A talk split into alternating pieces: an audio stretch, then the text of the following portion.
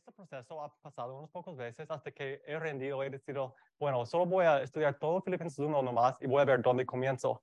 Así que hoy día vamos a estar estudiando en Filipenses 1, comenzando en versículo 15, y ni siquiera vamos a llegar al capítulo 2, pero a través de este proceso estoy, ah, tengo confianza que eso es realmente lo que Dios me ha dado para compartir con ustedes y estoy muy agradecido poder estar con ustedes hoy día compartiendo. Así que vamos a saltar directamente al pasaje para comenzar. Um, Filipenses 1, versículos 15 a 18. Dice, algunos a la verdad predican a Cristo.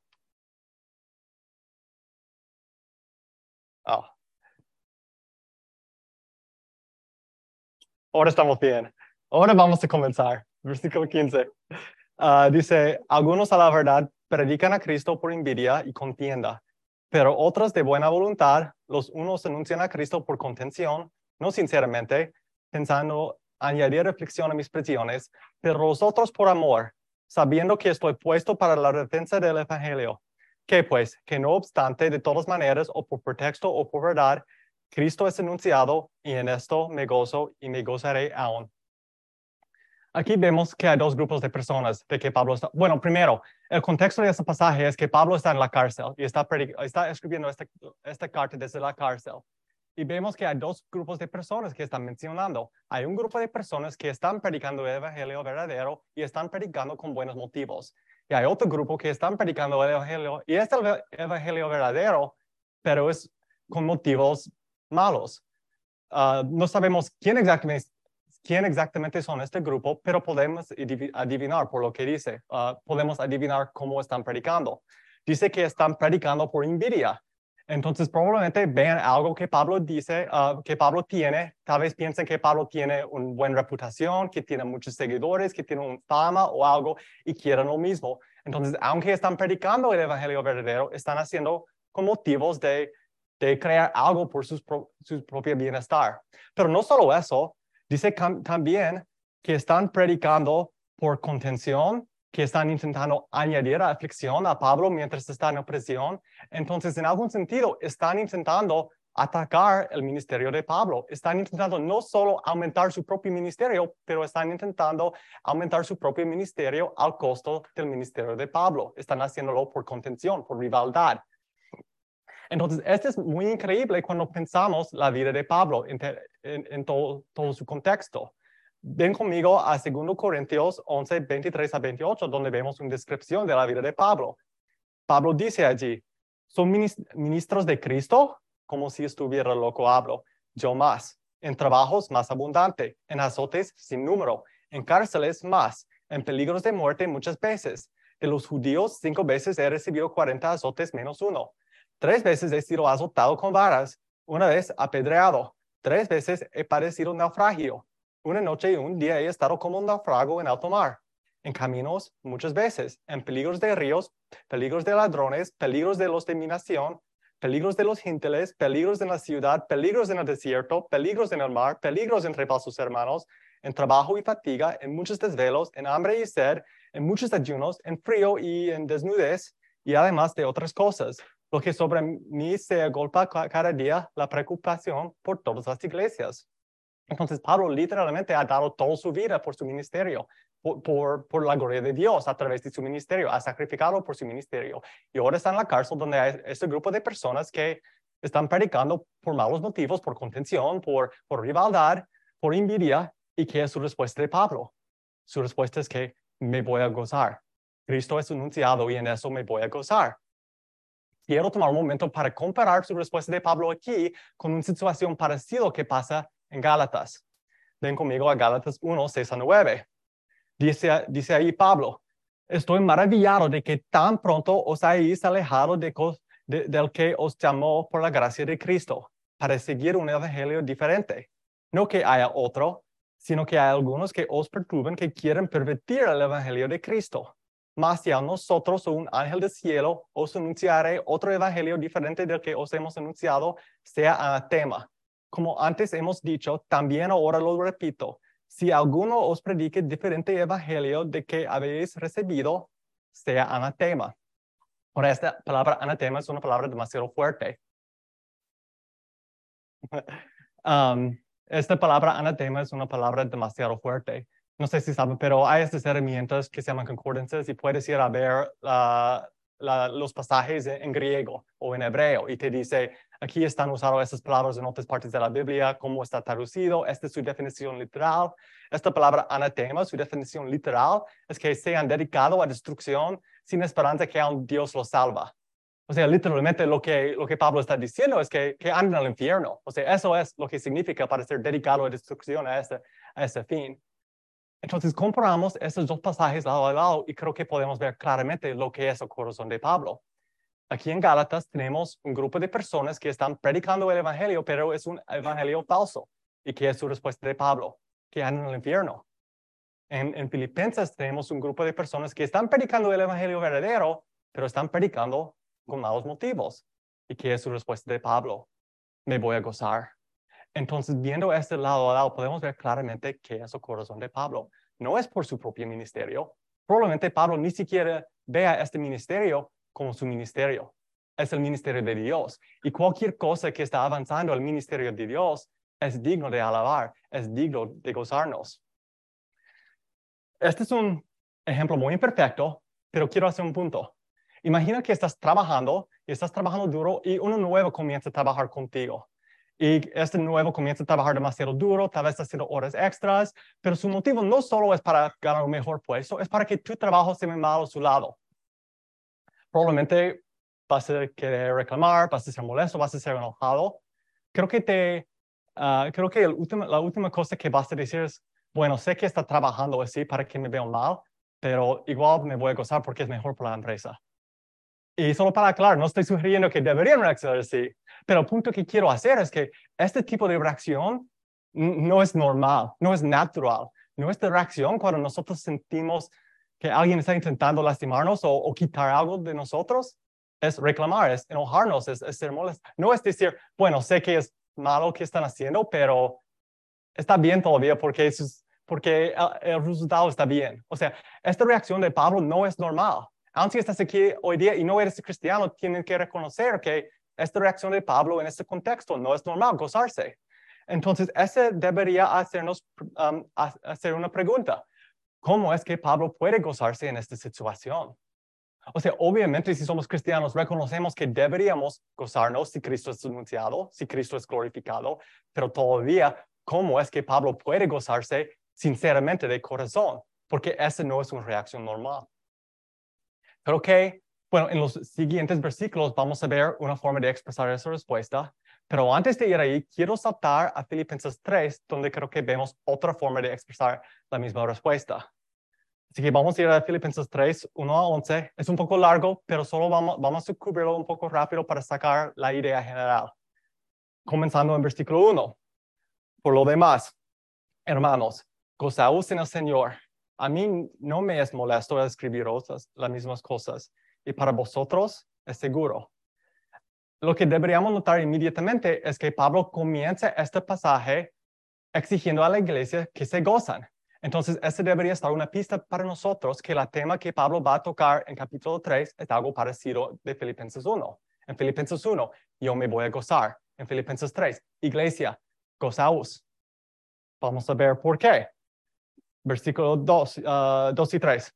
Guardaos de los perros, guardaos de los malos obreros, guardaos de los mutiladores del cuerpo, porque nosotros somos la circuncisión, los que en espíritu servimos a Dios y nos gloriamos en Cristo Jesús, no teniendo confianza en la carne. Entonces lo que vemos aquí es que hay un grupo de personas, probablemente eran judíos, dice que estaban mutilando la carne, entonces lo que estaban haciendo es que estaban circuncidados. Y para que Pablo da una advertencia, tenía que estar un problema. Entonces, probablemente lo que estaban haciendo es que estaban intentando animar a otros que también necesiten ser circuncidados, que es una forma de que pueden estar bien con Dios si hacen este, esta obra. Y ese es un problema. Y, la respuesta de Pablo es que, ¿quién son la circuncisión? Nosotros que, que ah, en espíritu sirven a Dios, lo que, los que glorian en Cristo Jesús, los que no tienen confianza en la carne. Entonces, el hecho de decir, necesito ser circuncidado en ese contexto, era una forma de decir, ¿por qué he hecho esta obra? ¿O por qué mis papás me han hecho esta obra? Estoy bien con Dios. Estaban poniendo confianza más en esa obra que en la obra de Cristo. Pero, ¿qué es la respuesta de Pablo? Nosotros somos la circuncisión, más o menos los que sinceramente de corazón están sirviendo a Dios. Los que no están confiando en sus propias habilidades. Vamos a seguir. Dice en versículo 4, aunque yo tengo también de que confiar en la carne, si alguno piensa que tiene, que confiar en la carne, yo más. Entonces está diciendo, hay este grupo de personas que piensan que pueden tener confianza en algo que ellos han hecho o en, en alguien que son porque son judíos. Bueno, si ellos tienen confianza, yo más todavía. Vamos a ver por qué. Dice en versículo 15, circuncidado el octavo día del linaje de Israel, de la tribu de Benjamín, hebreo de hebreos.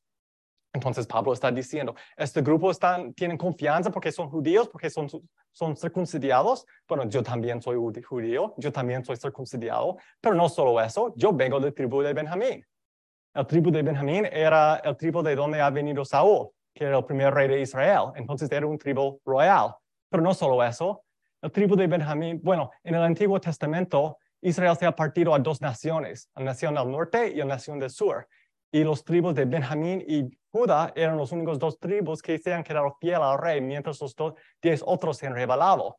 Entonces se han, se, han quedado con, con, la rey de Israel en ese tiempo. Entonces en algún sitio Pablo está diciendo, mira, ustedes son hebreos porque, porque son judíos y todo eso. Yo soy un hebreo de hebreos. Yo estoy más hebreo todavía, si es posible. Seguimos en versículos 5 y 6. En cuanto a la ley fariseo, en cuanto a celo, perseguidor de la iglesia. En cuanto a la justicia, que es en la ley, irreprensible. Entonces, no solo que es Pablo tiene los ancestros correctos o la familia correcto, pero tenía la vida con que combinarlo. Dice en Hechos 26.5, los cuales también saben que yo desde el principio, si quieren testificarlo, conforme a la más rigurosa secta de nuestra religión, viví fariseo, entonces no estaba suficiente para Pablo solo ser judío, él ha perseguido la forma de judaísmo más estricta. No solo eso, tenía pasión. Mira lo que dice en Gálatas 1, 13 a 14.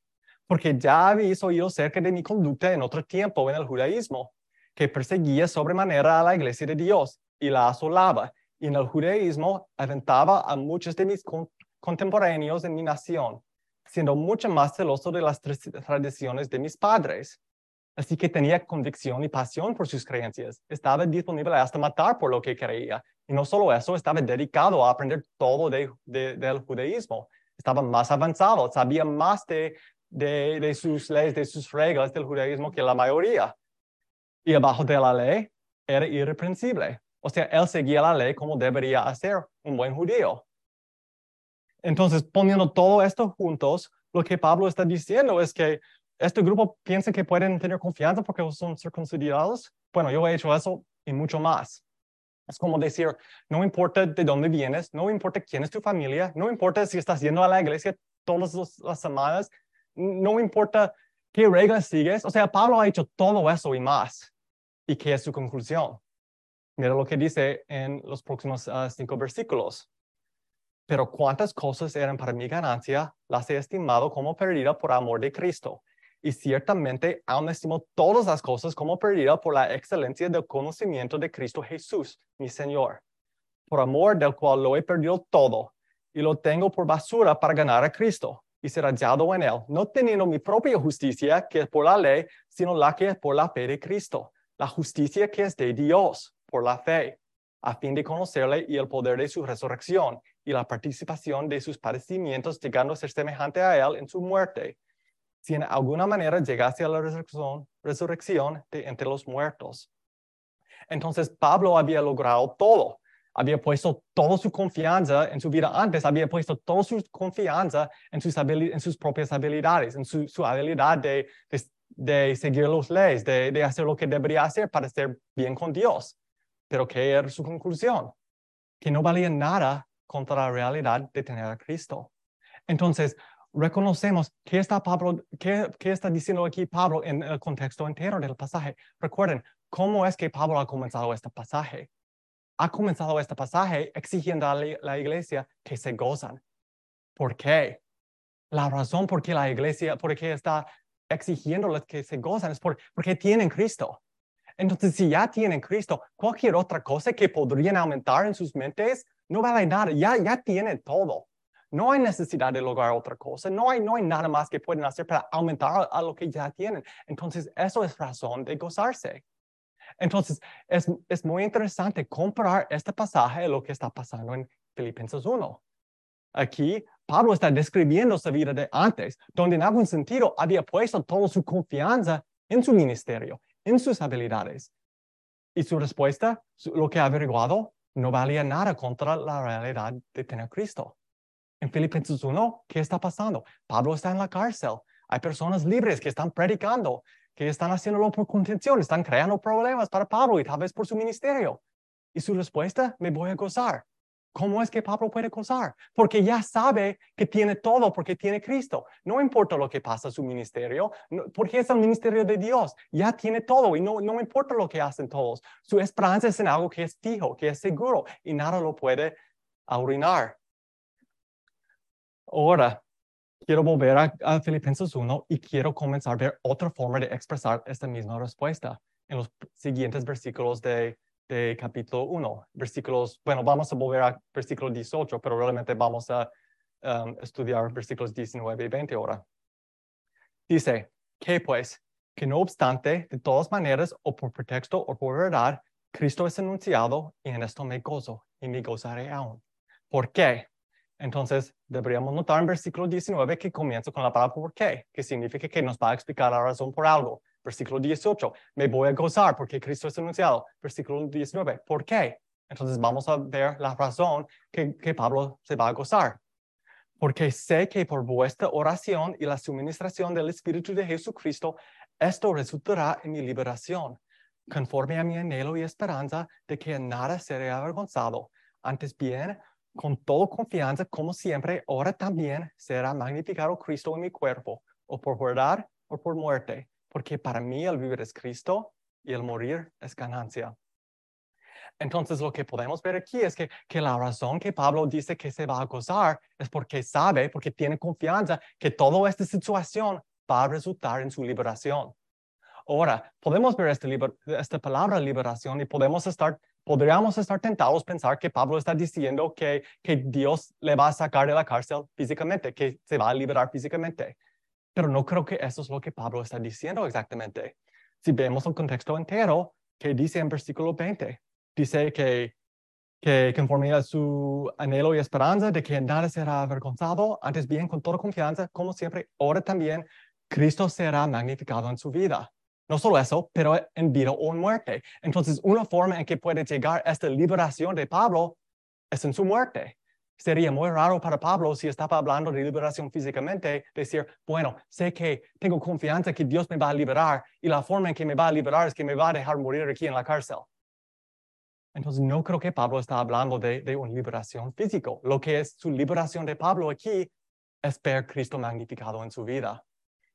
Esta palabra liberación es, es muy interesante. La verdad, cuando estaba preparando esto, siempre estudio con la Biblia en inglés porque es mi idioma natural. Y en, en, en inglés la palabra es salvación en vez de liberación. Entonces he pasado mucho tiempo estudiando y preparando y después he abierto la Biblia en español y era liberación. Entonces, um, pero, pero está bien porque creo que es útil pensar esta palabra en el sentido de los dos, de salvación y liberación. Otros lugares donde vemos salvación y liberación usado en este sentido son en los salmos. Entonces quiero que ven conmigo un rato a Salmos 62, 5 a 7. Dice, alma mía, en Dios solamente reposa, porque de Él es mi esperanza. Él solamente es mi roca y mi salvación. Es mi refugio. No resbalaré. En Dios está mi salvación y mi gloria. En Dios está mi roca fuerte y mi refugio. Entonces, esta salvación, esta liberación de que Pablo está hablando, e-, es como lo que vemos en los salmos, es algo que es fijo, es algo que es seguro, es algo que cuando todo está cayendo alrededor, está bien todavía, porque su vida está construido en algo que no le va a fallar. Pablo es como el hombre que ha construido su casa en la roca. Cuando ha venido la lluvia, no se ha caído porque su, su vida está construido en algo que es firme, que, firme, que es seguro. Y lo que es en el contexto de Pablo, su liberación, su salvación, el propósito de su vida es ver Cristo magnificado. Y eso no le va a faltar, no le va a fallar. tomamos, yo sé que hemos repasado o, unos pocos veces, pero tomamos un momento solo para considerar una vez más lo que está pasando en la vida de Pablo. Él ha dedicado su vida a su ministerio. Y ahora está en la cárcel donde uno no puede predicar como podía cuando era libre. Y dos, hay un grupo de personas que están predicando con malos motivos de lastimarle, tal vez de lastimar su, su ministerio. Este es donde creo que realmente es, es increíble. Sería, habría sido muy fácil para Pablo pensar, mi propósito en esta vida es ver Cristo glorificado y la forma específica en que estoy llamado a ver Cristo glorificado es a través de mi ministerio. En otras palabras, habría sido muy fácil para Pablo estar tentado a poner su esperanza no solo en Cristo, pero en su ministerio y en Cristo. Pero si Pablo habría puesto su, su esperanza en su ministerio, Pablo habría sido destruido. Porque cualquier cosa que habría atacado su ministerio habría estado atacando su, su esperanza. Pero Pablo, su esperanza no es solo en su ministerio, es que en Cristo sea magnificado. Es tan fácil ver cosas que realmente son buenas en este mundo y solo asumir que porque es bueno, tiene que ser el plan de Dios. Pueden ser cosas del mundo, como tiene que ser el plan de Dios que saco ese trabajo, o tiene que ser el plan de Dios que mis niños no tienen problemas, o tiene que ser el plan de Dios que no sufro cualquier situación. Pero también pueden ser cosas de Dios. Puede ser, tiene que ser el plan de Dios que mi ministerio crece, o que este ministerio tiene 200 personas, o tiene que ser el plan de Dios que me ponen encargado de, de alguna responsabilidad, porque sería perfecto con los dones que Dios me ha dado. Al final, tiene que ser el plan de Dios que Dios sea glorificado. Pero la forma en que Dios sea glorificado depende de Dios. Y nuestra esperanza no es una método, um, una método específica, solo es en que Cristo sea magnificado. La respuesta completa Ah. La, otra forma de expresar la respuesta a la pregunta cómo es que Pablo puede, gozarse es, este. Puede gozarse cuando él está en la cárcel y todos están predicando porque su, esperanza no es en su ministerio, es en, es en la gloria de Dios, es en ver Cristo magnificado. Y no importa lo que está pasando, no hay nada que le puede quitar esa oportunidad de ver Cristo magnificado a través de su vida. Si algo pasa en su ministerio, no, significa que de la nada ya no puede ver Cristo magnificado en su vida. Igual, Cristo va a ser glorificado en su vida. Y si su esperanza está en eso, está fijo, está firme. Nada le puede destruir. Yo creo que es... Um, sí, entonces en todo Pablo ha aprendido gozarse. Mira conmigo en Filipenses 4, 11 a 13. Dice, no lo digo porque tengo escasez, pues he aprendido a, a contentarme cualquiera que sea mi situación.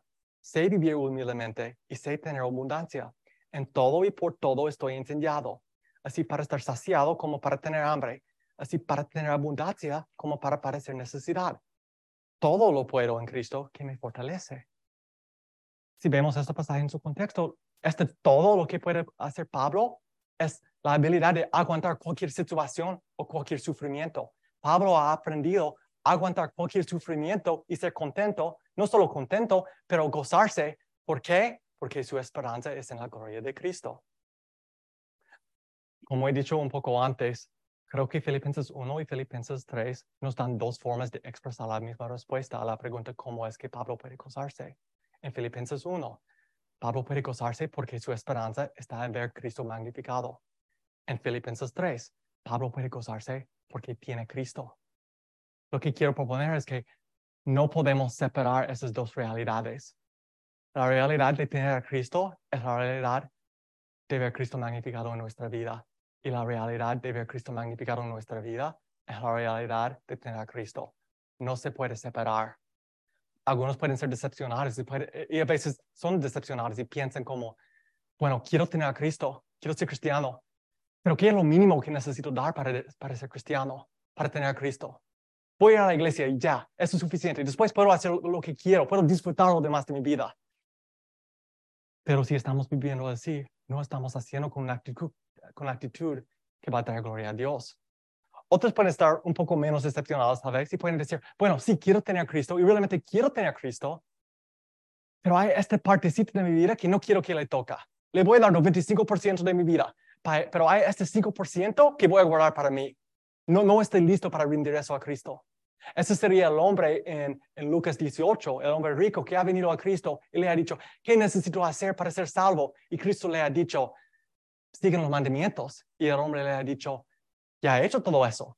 Y Cristo le ha dicho, hay una cosa que te falta. Vende lo que tienes, dalo a, los pobres y ven a seguirme. Y el hombre se fue triste porque era rico. Para ese hombre estaba disponible dar 95%, hacer casi todo para Cristo, pero este partecito, sus finanzas, no estaba disponible. Y la respuesta se fue triste.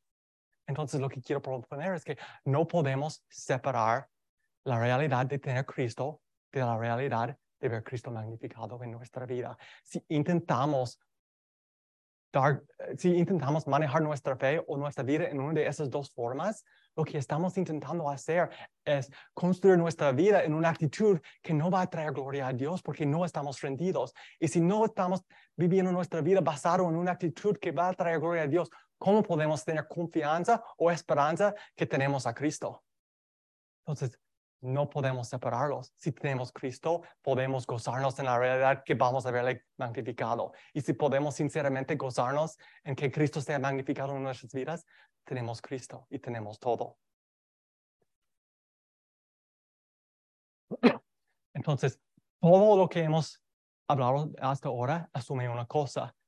hemos dicho que, que Pablo puede gozarse en cualquier situación porque va a haber Cristo magnificado en su vida, pero este asume una cosa, asume que Pablo puede garantizar que va a haber Cristo magnificado en su vida. Entonces deberíamos hacer la pregunta, ¿cómo es que Pablo puede garantizar que va a haber Cristo magnificado en su vida? Creo que hay dos preguntas abajo de este que deberíamos considerar. Uno es, ¿cómo es que Pablo puede tener confianza que va a poder, poder, poder, no puedo hablar, que puede poder vivir en una forma que va a permitir que Cristo sea magnificado y dos, ¿cómo es que Pablo puede tener confianza que Dios va a permitirse ser glorificado en la vida de Pablo? Entonces vamos a comenzar con la, con la primera pregunta. ¿Cómo es que Pablo puede tener confianza que va a poder vivir en una forma que da gloria a Dios?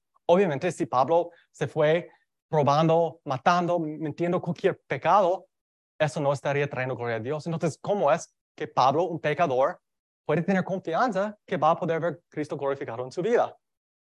Mira lo que dice Filipenses 3, 8 a 11 otra vez. Y ciertamente, aún estimo todas las cosas como perdidas por la excelencia del conocimiento de Cristo Jesús, mi Señor, por, uh, por amor del cual lo he perdido todo y lo tengo por basura para ganar a Cristo y ser hallado en él. No teniendo mi propia justicia, que es por la ley, sino la que es por la fe de Cristo, la justicia que es de Dios, por fe, por la fe.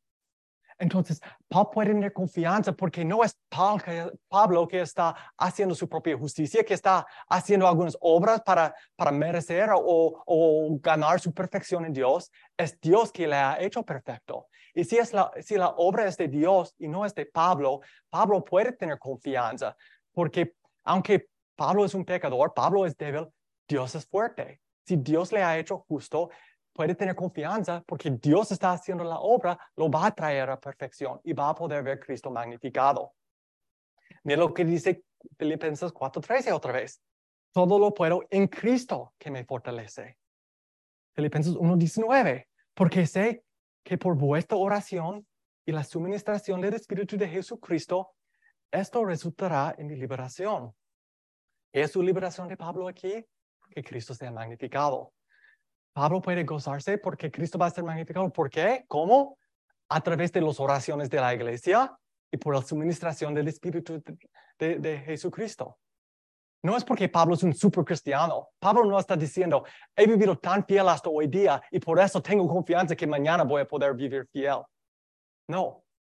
Pablo puede tener esperanza que Cristo va a ser magnificado porque tiene las oraciones de la iglesia, porque tiene el Espíritu Santo en él que está trabajando. En algún sentido, lo que está pasando es que Dios quiere ser glorificado, Dios ha salvado a Pablo, Dios le ha puesto su, Espíritu Santo y porque Dios está trabajando, Dios va a traer su propia gloria a Cristo a través de la vida de Pablo. Comienza con Dios y termina con Dios.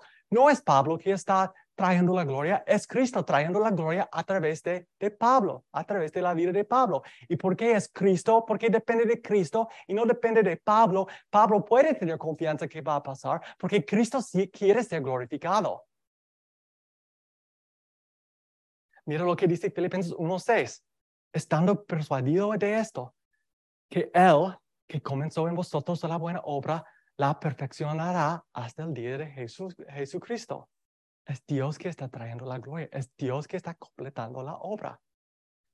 Quiero ver 2 Corintios 4, 6 a 11, porque creo que este pasaje captura toda esta idea perfectamente. Dice, porque Dios que mandó que de las tinieblas resplandeciese la luz, es el que resplandeció en nuestros corazones para iluminación del conocimiento de la gloria de Dios en la faz de Jesucristo.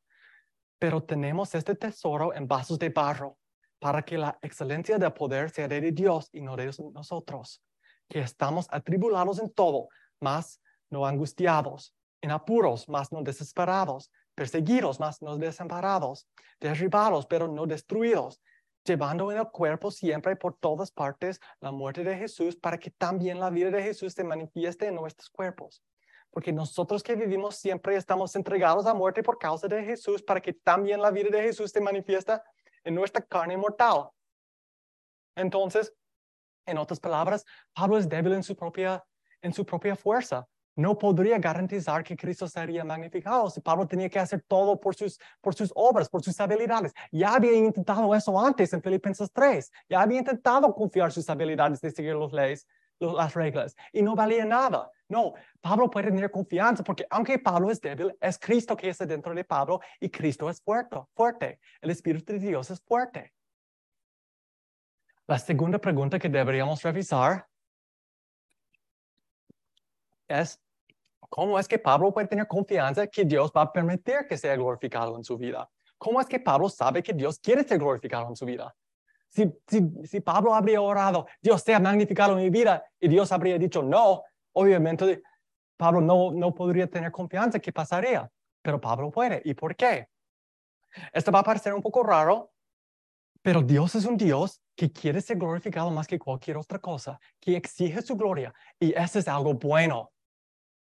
Dice en Isaías 48, 9 a 11, por amor de mi nombre, diferiré mi ira, y para alabanza mía la reprimiré para no destruirte. He aquí te he purificado y no como a plata. Te he escogido en honor de aflicción. Por mí, por, por mí, por amor de mí mismo lo haré, para que no sea amaneciado mi nombre, y mi honra no la daré a otro.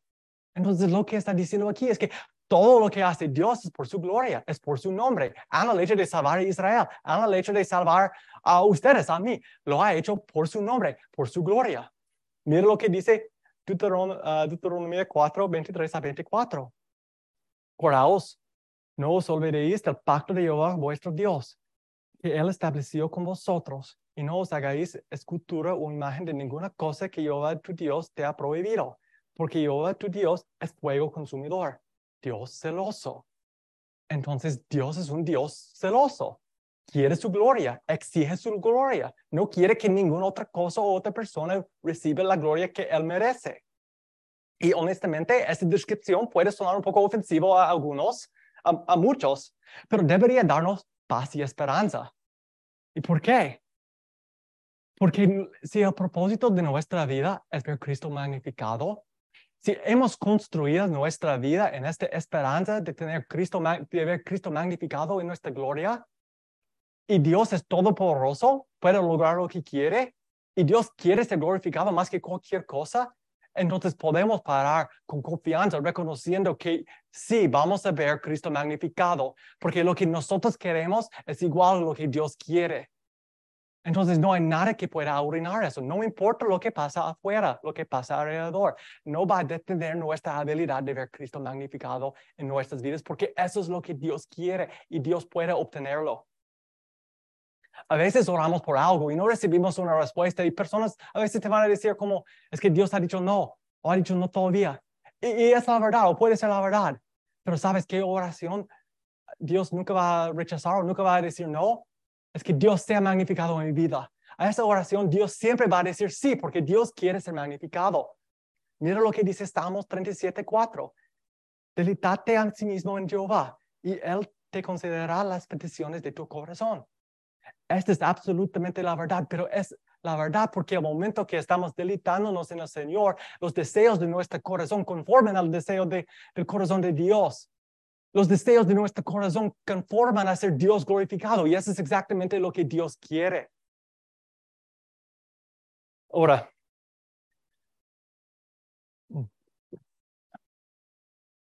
estaba como, yo tocaba un tema y estaba entre sí y no tocar ese tema, pero es algo que a mí personalmente me ha ayudado mucho. Entonces, solo por la esperanza que va a ayudar a otros, quiero tocarlo. Alex está viéndome como, ¿qué vas a decir? Um, como he dicho hace, hace un rato, um, esta descripción de un Dios que quiere su propia gloria en esta forma puede sonar un poco ofensivo. O sea, obviamente si yo, como pecador, exige mi gloria en esa forma, sería un, un, gran pecado. Entonces, ¿cómo es justo o cómo es correcto? ¿Cómo es que Dios puede ser bueno si exige su gloria sobre cualquier cosa como eso? Ese es un concepto de, que, con que muchos han sufrido. Muchos han rechazado a Cristo por este concepto, porque no pueden imaginar cómo un Dios así puede ser bueno. Una persona que ha sufrido mucho con eso era C.S. Lewis, que era, era el autor de Narnia, los libros de Narnia. Pero después era una de las cosas que realmente le ha detenido de, de aceptar a Cristo. Pero después se ha convertido y ha escrito otro libro que se llama um, Pensamientos de los Salmos, creo en español. Y ha tocado este tema de una forma que realmente a mí personalmente me ha ayudado harto. Lo que él ha dicho es que ha observado que, si, si ves alrededor, ves que todos naturalmente quieren glorificar algo. Si estás en las montañas de Colorado, tu reacción natural es, wow, cuán increíbles son las montañas, cuán grandes son las montañas. Si estás enamorado, tu respuesta, tu reacción natural es pensar de cuán increíble, cuán hermosa, cuán cualquier cosa buena es esta persona con quien estás enamorada. Si estás viendo un partido de tu equipo favorito, de tu deporte favorito, tu reacción natural es, glorificar a los, jugadores que están jugando, adorarlos, cuán bueno juegan. Pero no solo eso, es Luis observa que no, no es suficiente solo para pensar eso, o sea, en algún sentido, el, el hecho de, de, verbalmente expresar lo que sientes sube el disfrutamiento de, este, de esta glorificación. Si estás enamorado, no es suficiente solo para pensar, me gusta esta persona. No, el hecho de decirle a esa persona cuán hermosa está, cuán increíble está, sube tu disfrutamiento de esa persona en algún sentido. Si estás viendo un partido de fútbol o, de básquet o cualquier otra cosa, no, no es suficiente solo estar sentado allá viendo mientras está jugando. Tú quieres estar parado y gritando también. Y el hecho de estar gritando y involucrado en ese sentido, hasta este nivel, sube cuánto disfrutes estás disfrutando el partido. El hecho de, de glorificar algo es una reacción natural, es algo que queremos hacer. Y cuando estamos haciéndolo, estamos felices, estamos con paz, estamos con gozo. El punto que C.S. Lewis hace también es que si piensas en alguien que no está glorificando casi nada, probablemente es la persona más miserable, más triste que puedes pensar. O sea, probablemente todos pueden pensar en por lo menos una persona que han visto que nunca quiere glorificar o dar cumplidos a nada. Y probablemente son los, están reclamando todo el tiempo, parece que, que odian a la vida. La conclusión de C.S. Lewis es que parece que estábamos diseñados para glorificar algo. Y si estábamos diseñados para glorificar, tiene sentido que solo vamos a encontrar satisfacción verdadero, gozo verdadero, si estamos glorificando la única cosa o persona que realmente es suficiente grande para recibir toda esa gloria. Mira lo que dice en Isaías 43, 6 a 7. Trae lejos mis hijos y mis hijas de los confines de la tierra, todos los llamados de mi nombre, para gloria mía los he creado, los formé y los hice. Entonces Dios nos ha hecho por su gloria, nos ha diseñado, nos ha creado por el propósito de glorificar su nombre. Entonces tiene sentido, si estábamos creados para ese propósito, como un martillo estaba creado para clavar un clavo, la única forma que vamos a tener paz, que vamos a sentir llenos, que vamos a tener gozo verdadero eternamente, es que si estamos cumpliendo, cumpliendo este propósito para que Dios nos ha creado, que es ver a Cristo glorificado. En algún sentido, no solo que es Dios es bueno por por exigir su gloria, Dios no sería un Dios bueno si no exigiera su gloria en esta forma. Porque si Dios no estaba exigiendo su propia gloria, Dios estaría deteniéndonos de lograr la única cosa que nos va a hacer feliz en esta vida. Entonces, realmente, Dios es bueno y necesita exigir su gloria. Y es por nuestro bienestar que exige que, exige que le glorificamos. Para terminar, hemos cubierto mucha información. Entonces, quiero dar solo un resumen de los temas uh, generales, solo para que recordamos, todo lo que hemos cubierto. Hemos visto cómo Pablo estaba en la cárcel, que ha primero que Pablo ha dedicado su, su vida a sufrir por su ministerio. Y esto está en la cárcel. Y hay personas que están predicando con malos motivos, de lastimarle, de crear problemas. Y su reacción de Pablo es, me voy a gozar porque Cristo es anunciado.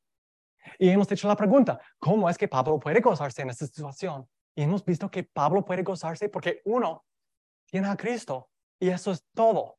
Pero dos, porque tiene esperanza, su esperanza es en ver a Cristo magnificado. Hemos visto que no se puede separar la realidad de tener Cristo de la realidad de ver a Cristo magnificado. Y hemos visto que poniendo nuestra esperanza en la magnificación de Cristo es realmente la única cosa que, es fijo, que es seguro, que no importa qué está pasando alrededor, no hay nada en este mundo, no hay nada que hacen otras personas que puede quitarnos la habilidad de ver Cristo magnificado en nuestra vida. Entonces debería darnos razón de gozarnos, porque nuestra esperanza es fijo. Después hemos visto que, que deberíamos hacer dos preguntas, que ¿Cómo es que Pablo puede garantizar que, sea, que Cristo va a ser magnificado? Porque Pablo es un pecador. ¿Y cómo es que puede tener confianza que Dios va a permitir que sea glorificado en su vida? Y las respuestas son que no es Pablo que está haciendo la obra. Pablo no ha creado una lista que, cosas que, de cosas que necesita hacer para, para ver Cristo magnificado y está intentando cumplirlo. Eso es lo que Pablo había hecho antes, en su vida antes de Cristo. No, Pablo puede tener confianza porque es Cristo que está detrás de Pablo y es Cristo que está trayendo su propia gloria a través de la vida de Pablo. hemos visto que Dios es un Dios que es celoso por su gloria, que quiere su gloria, que exige su gloria. Y por esa característica de Dios, Pablo puede tener confianza que si es Dios que está trabajando en la vida, va a ver Cristo magnificado. Al final hemos visto que Dios nos ha diseñado por el propósito de, de glorificar a Cristo entonces debería darnos gozo y paz que, que estamos llamados a cumplir el propósito para que Dios nos ha creado. Puedo pararme hoy día, aquí hoy día y, y podría darles como, no sé, más reglas, como, ok, ahora necesitan ir a glorificar a Dios. Entonces necesitan venir a la iglesia el próximo domingo, el próximo domingo y necesitan ir a orar más y necesitan tener más paciencia y, cualquier otra cosa, cualquier otra regla. Y, y, sería la verdad que deberían estar haciendo esas cosas. Pero más que darles otra lista de reglas, lo que quiero animarlos es que más que todo deberíamos estar solo intentando primero depender de Cristo para que podamos ver Cristo magnificado, que deberíamos estar orando, pidiendo a Cristo que nos ayude a tener un, primero un fe de realmente creer que queremos, que deberíamos querer ver Cristo magnificado así cualquier, más que cualquier otra cosa, y también que nos da la habilidad de ver Cristo magnificado en nuestras vidas. Porque si hacemos esa cosa, si el propósito de nuestra vida y la forma en que vivimos nuestra vida es buscar más que cualquier otra cosa la gloria de Cristo, cualquier otra cosa, lista de reglas que deberíamos hacer, lo vamos a cumplir. Creo que eso es un, para, para mí, por lo menos, es un concepto fundamental, que si podemos hacer eso, intentar hacer eso, lo demás de las cosas que deberíamos hacer, vamos a hacer, porque igual, después de todo, todas las reglas que podemos crear, es, es para ver Cristo glorificado.